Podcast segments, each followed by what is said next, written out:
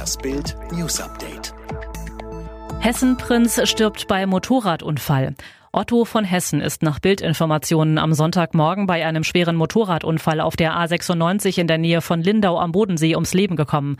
Offensichtlich war der 55-jährige Unternehmer, der mehrere McDonalds-Filialen besaß, in die Schweiz unterwegs, als er mit seiner Ducati stürzte und gegen die Leitplanke prallte. Dabei zog er sich tödliche Verletzungen zu. Nach Bildinformationen geht die Polizei von überhöhter Geschwindigkeit als Ursache für den Sturz aus. Auf Facebook hatte der Hessenprinz vor wenigen Tagen noch stolz ein Foto seiner Ducati-Maschine gepostet. In Deutschland gibt es aktuell noch rund 13.000 aktive Corona-Fälle. Die Zahl der im Verlaufe der Covid-19-Epidemie insgesamt bestätigten Infektionen stieg zwar laut Robert Koch-Institut seit Samstag um 583 auf 174.355, gleichzeitig kletterte aber auch die Zahl der Genesenen um rund 800 auf aktuell etwa 153.400 Menschen. Die Zahl der registrierten Corona-Todesfälle nahm um 33 auf 7.914 zu. Die ganze Fußballwelt schaut auf Deutschland und allerorts wird über den weitestgehend gelungenen Bundesliga-Neustart diskutiert. Auch Bayern-Ministerpräsident Markus Söder zeigte sich am Fußballstammtisch Doppelpass beim TV-Sender Sport 1 zufrieden.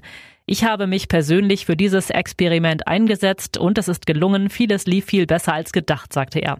Doch angesprochen auf einige Jubelszenen nach Toren sieht Söder auch noch Verbesserungsbedarf. Er erwähnt dabei namentlich Hertha BSC, das seine Tore gegen Hoffenheim mit engem Kontakt zwischen den Spielern feierte. Die Liga wird noch nachschärfen, da bin ich mir recht sicher, sagte Söder dazu. Das ist sehr wichtig. Nordrhein-Westfalens Innenminister Herbert Reul hat an die Menschen in Deutschland appelliert, nicht an den aktuellen Corona-Protesten teilzunehmen. Ich kann jedem, der ein berechtigtes Anliegen hat, nur raten, da nicht hinzugehen, sagte Reul in Bild Live. Meidet diese Veranstaltung, geht da nicht hin, unterstützt mit eurer Anwesenheit nicht die Verrückten. Zugleich müsse die Politik aber aktiv das Gespräch anbieten, forderte Reul. Ich finde es richtig, dass wir uns um die Vernünftigen kümmern müssen. Natürlich sei es auch ein wichtiges Recht zu demonstrieren, betonte er.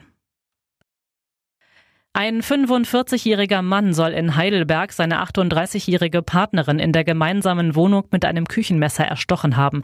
Am späten Samstagabend meldete er sich bei der Polizei, erzählte den Beamten von dem tödlichen Angriff. Er wurde zunächst festgenommen, am Sonntag dem Haftrichter vorgeführt. Der erließ einen Unterbringungsbefehl, worauf der mutmaßliche Täter in eine psychiatrische Klinik eingeliefert wurde. Der Mann soll die Tat im Zustand der Schuldunfähigkeit begangen haben, hieß es.